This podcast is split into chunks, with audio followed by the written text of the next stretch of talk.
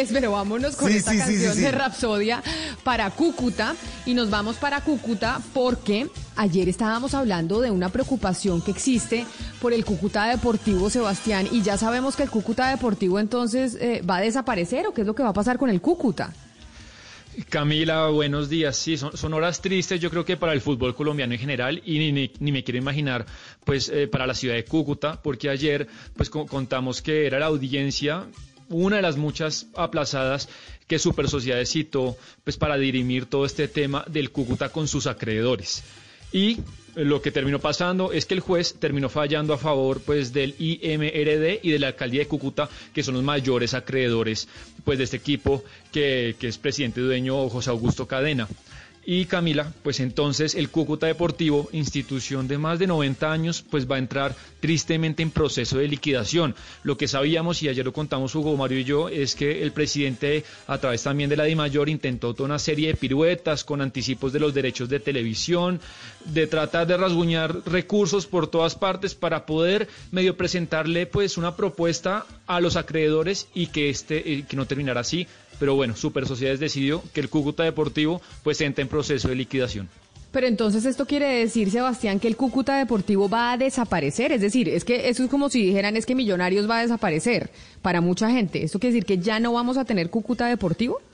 Pues a, lo largo de la historia, Camila, digamos que el, mayor legado de un equipo es su historia, su hinchada, eh, los títulos que tiene y a lo largo de la historia muchos clubes pues digamos que eh, desde el término contractual se han reinventado eh, crean una nueva sociedad, le cambian de nombre y digamos y adquieren otro permiso para competir en primera división. Yo creo que eso lo podrían hacer, no tengo ni idea qué es lo que está planeando hacer la gente del Cúcuta, pero lo que se conoce esta sociedad como Cúcuta Deportivo, pues tiene que entrar en proceso de liquidación para ver qué se puede rescatar y cumplirle a los acreedores.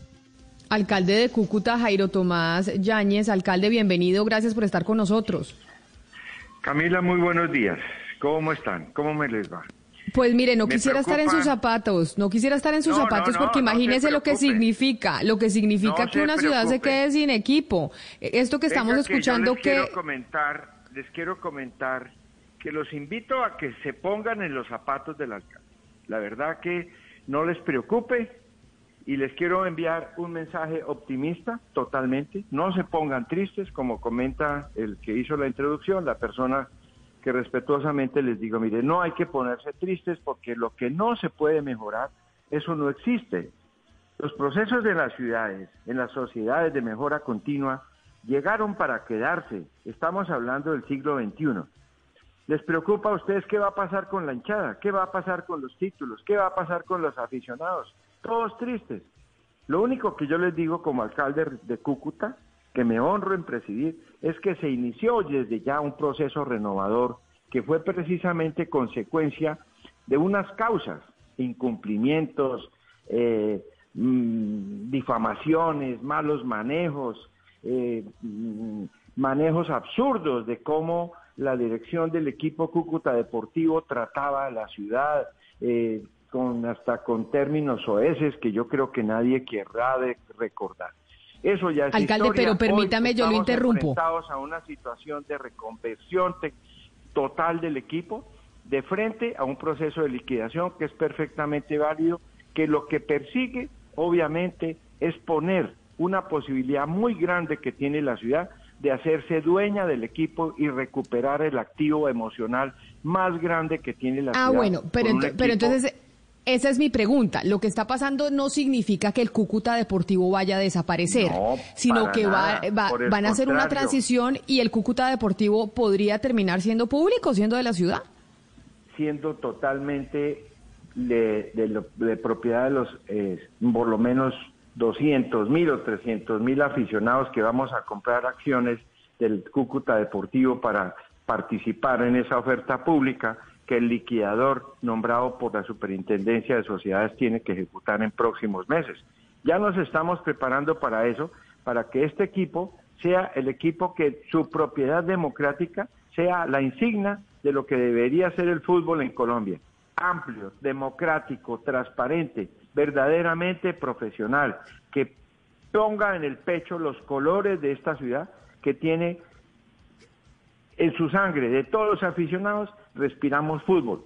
Y eso es lo que queremos recuperar. Cúcuta ha tenido una tradición impresionante en toda su historia y eso es lo que queremos conservar, recuperar, reconocer, apoyar y obviamente ponerle la cara en esta frontera tan compleja como un activo emocional fundamental para construir valores, para construir principios, para construir cultura ciudadana. Alcalde, entonces, eh, lo que entendemos es la ficha de Cúcuta pertenecía al señor Cadena, a José Augusto Cadena, liquidan el equipo, ahora la alcaldía va a liderar un proceso para que se convierta en una sociedad por acciones, es lo que entendemos, ¿está bien, lo cierto? Sí, señor, no, claro, claro, es una sociedad. ¿Cuánto puede tardar ese proceso, alcalde? Calculamos, espero, a veces los temas en la superintendencia, por toda la interposición de recursos que normalmente se presentan en estos casos, seguramente necesitará por lo menos, no sé, unos dos, tres meses. Eh, ojalá sea menos, pero ya estamos preparándonos en la organización de este proceso de fiducia donde vamos a hacer un ahorro generalizado para salir a participar en la subasta pública de la ficha después de que se haga una valoración comercial eh, eh, que es la responsabilidad inmediata del liquidador que nombre la Superintendencia de Sociedades. Alcalde, yo hice la introducción y, de, de, ninguna manera yo estaba diciendo que no hicieron lo correcto, al revés, yo sé que el municipio fue muy paciente con todos los desmanes de José Augusto Cadena. Yo le quería preguntar, eh, me cuentan a mí, pero usted no lo confirmará o no, que usted recibió presiones de muchas partes, de la mayor, de personas de la ciudad, pues porque usted, digamos, que conciliara o aceptara la propuesta de Cadena. ¿Esto es cierto y qué tipo de presiones o cómo fue un poco este proceso estas semanas en las que... Yo no lo calificaría de presiones, yo no lo llamaría así. Yo pienso que se plantearon muchas alternativas, pero todas incumplidas. La informalidad total abordó todo este proceso. A las personas que se intentaban hablar con el alcalde le mandaban solo razones. Eso no puede ser dentro del respeto y la dignidad que tiene un alcalde, no por Jairo Yanis, sino porque el alcalde de la ciudad, que representa más de un millón de personas, macho, aquí somos más de un millón de alcaldes, pues como mínimo alcalde. antes con suficiente tiempo han debido mandar notas y proponer estrategias lo más posible. Pero, La, la, propuesta, alcalde, que le hace eh, la entidad para pagarle, digamos que usted le terminó insuficiente y usted jamás creía que esa propuesta pues iba a cumplir con las acreencias. No, no, nada, porque fueron simplemente abonos, eran garantías que se ofrecían pero que no se cumplieron y en últimas... Eh, accedimos a aceptar en principio que fuera la Federación Colombiana de Fútbol la que garantizara el pago total de la deuda, pero finalmente le tiró la pelota otra vez a la DIMAYOR, la DIMAYOR ya había incumplido. Pero, pero ¿cómo, cómo, cómo garantiza eh, eh, usted, señor alcalde, o cómo se garantiza, se garantiza que el señor Cadena no se puede quedar nuevamente con el, con, el, con el equipo mediante la figura del testaferrato? Es decir, ¿cómo, ¿cómo lograr que efectivamente se blinde la ficha del equipo para que pertenezca a la ciudad de Cúcuta y no que aparezca una, unos testaferros, porque la figura existe y en el fútbol colombiano sabemos que es así, para quedarse con el equipo por interpuestas personas. No, no yo pienso que una sociedad eh, eh, anónima, abierta, un modelo parecido al del Deportivo Cali, el del Real Madrid. Hay tantos ejemplos en el mundo que ya los estamos precisamente capturando para tratar de que en este un consejo técnico que ya se está instalando el día de hoy empecemos a mirar las alternativas de una eh, estrategia societaria abierta, transparente, democrática, que la dirigencia del fútbol de la ciudad, en manos de personas de la más alta calidad personal y moral, se encarguen de esa junta directiva y representen naturalmente con la alcaldía y el Instituto Municipal de Recreación y Deportes a todos los ciudadanos. Pero entonces, para hacer el resumen, alcalde, que usted empezó diciendo, Camila, no se preocupe, tranquila, que lo que va a pasar eh, es muy bueno para el equipo y para la ciudad y el equipo seguirá siendo de la ciudad, es lo siguiente, entra en liquidación no el equipo, digamos, sino como el tema jurídico del equipo. Y lo que van a pasar con, lo que van a hacer con esa liquidación es empezar a vender los activos para pagarle a los acreedores. Y uno de los activos, seguramente el más valioso es la ficha del equipo. Ustedes desde la alcaldía de Cúcuta lo que van a hacer es participar en la subasta para poder comprar esos activos. Sí, señora, exactamente eso. El alcalde va a salir con su megáfono rincón por rincón, buceta por buceta, esquina por esquina, para motivar a los 200 o 300 mil eh, ciudadanos de Cúcuta que entre todos hagamos un ahorro eh, para hacernos a las acciones del, del, equipo. Así de sencillo es.